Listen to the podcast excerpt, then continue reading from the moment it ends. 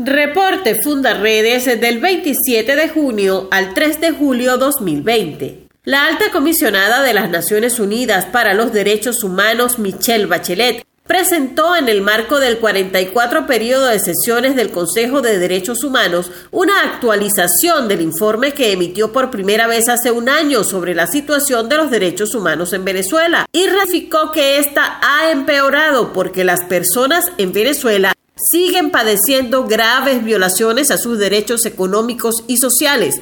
La crisis se ha exacerbado por el incremento de las sanciones sectoriales y por la pandemia del COVID-19. Asimismo, reiteró su preocupación por el patrón de detenciones arbitrarias, violaciones a las garantías del debido proceso, así como las alegaciones de tortura y desapariciones forzadas en los primeros días de la detención.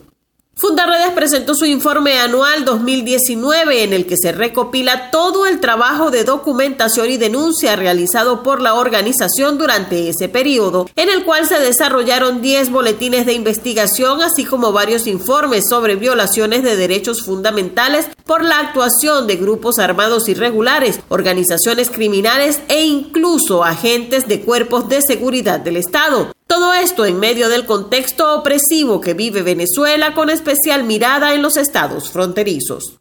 Fundarredes monitorea mediante su red de activistas en todo el país las vulneraciones a los derechos humanos en este tiempo de contingencia, en medio de la emergencia humanitaria compleja que vive Venezuela. Y en este seguimiento resalta el hecho de que el Ministerio de Salud no realiza la dotación de equipos e insumos para combatir el COVID-19 de manera justa y equitativa, por cuanto la red Barrio Adentro y los centros de diagnóstico integral en los estados fronterizos están preparados y dotados para atender casos positivos y sospechosos con el mortal virus. El personal cuenta con trajes de bioseguridad, tienen pruebas rápidas e insumo, mientras en la red ambulatoria y en los hospitales Centinela el personal clama por trajes, tapabocas, guantes e insumos, quedando vulnerables por la agresividad del virus que ha cobrado ya la vida de al menos siete médicos y profesionales de la salud, mientras medio centenar padece la enfermedad.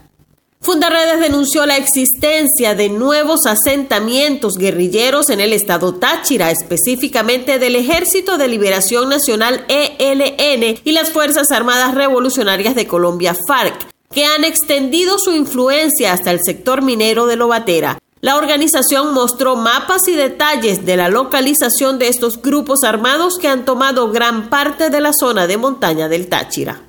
El programa Los Derechos Humanos van a la escuela, adelantado por Fundaredes, hizo entrega de reconocimientos a los cinco niños más destacados de la actividad que se llevó a cabo durante el inicio de la pandemia, titulada Cuentos para cultivar valores.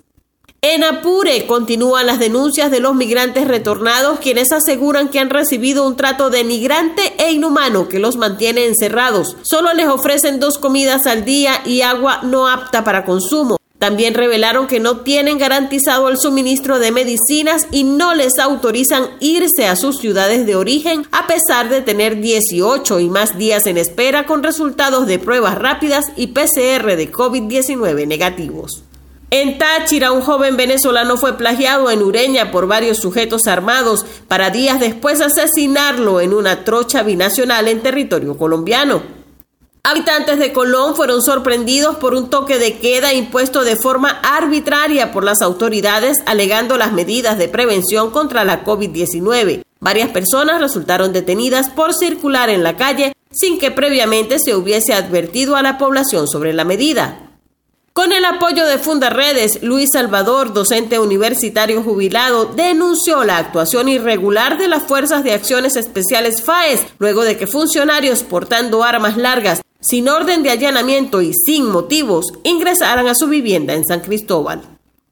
En Zulia, dos reclusos perdieron la vida luego de que los líderes negativos, también llamados pranes, del Centro de Arrestos y Detenciones Preventivas de Cabimas, iniciaran un motín e hicieran estallar varias granadas para llamar la atención de las autoridades penitenciarias y sanitarias debido a las precarias condiciones en que están los enfermos de tuberculosis. Los reos exigieron atención inmediata oportuna para evitar que ocurran más muertes por desatención y deficiencias en materia de salud.